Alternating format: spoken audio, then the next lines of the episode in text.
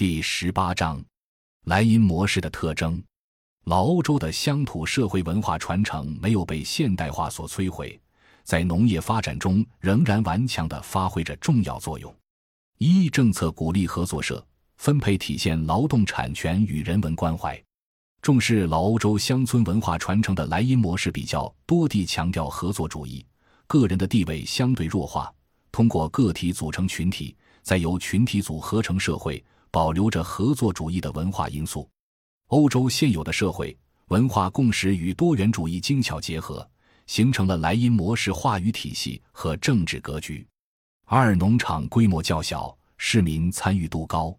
欧洲境内很少有像殖民地那种过多集中人口的超级城市，各地推崇的是城乡融合与绿色发展。这种莱茵模式之下的市民农业形态蓬勃发展。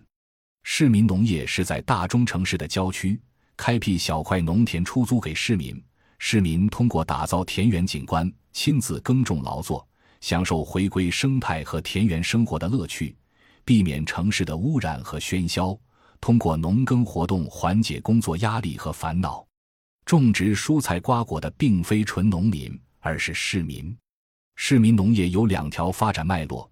第一种是中产阶级为了追求生活品质和与自然环境的接触，在郊区农场进行耕作；第二种是十九世纪工业革命兴起的时候，在工人运动的推动下，工会与资本家谈判，租赁土地用于种植蔬菜瓜果，用于改善工人的经济收入和生活品质。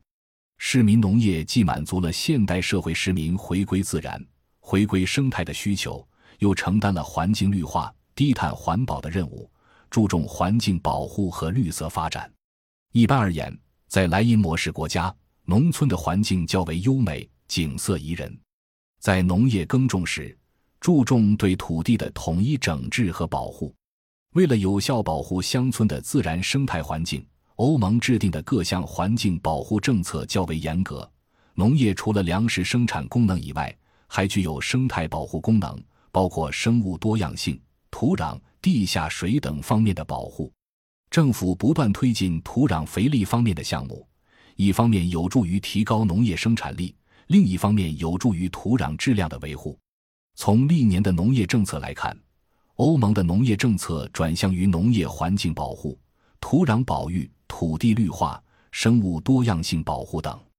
三、农业科技高度发达，农产品品质高，在欧盟各国。农业科研和技术推广投入大，注重创新精神的培育，尤其是新品种培育、农业基础设施建设、病虫害防治等方面取得良好成效。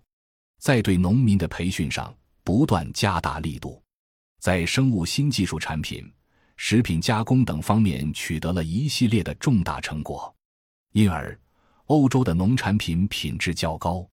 同时，欧洲的农产品在生产。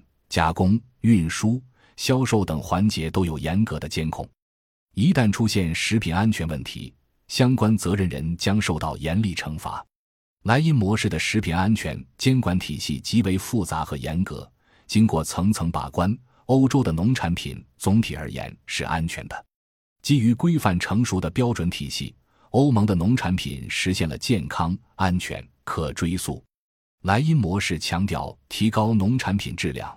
从而增强农产品的国际竞争力，使得农产品能够在激烈的国际市场中站稳脚跟。四、享受高额的政府补贴。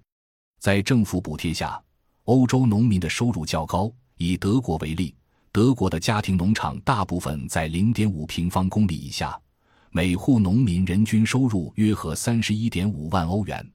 但是，欧盟财政干预市场价格。大幅补贴农产品出口，价格支持和出口补贴难以预测资金规模，预算压力增大，给财政带来了巨大负担。一九九二年改革以后，欧盟将价格支持转变为直接补助模式。欧盟制定绿箱政策，除了农作物面积补贴和畜禽养殖的规模补贴以外，还有休耕补贴、绿色补贴等。各类补贴占农民年均收入的七成左右。同时，欧盟引入农业收入保险，不仅稳定了农产品供给，也保障了农民收入。感谢您的收听，本集已经播讲完毕。喜欢请订阅专辑，关注主播主页，更多精彩内容等着你。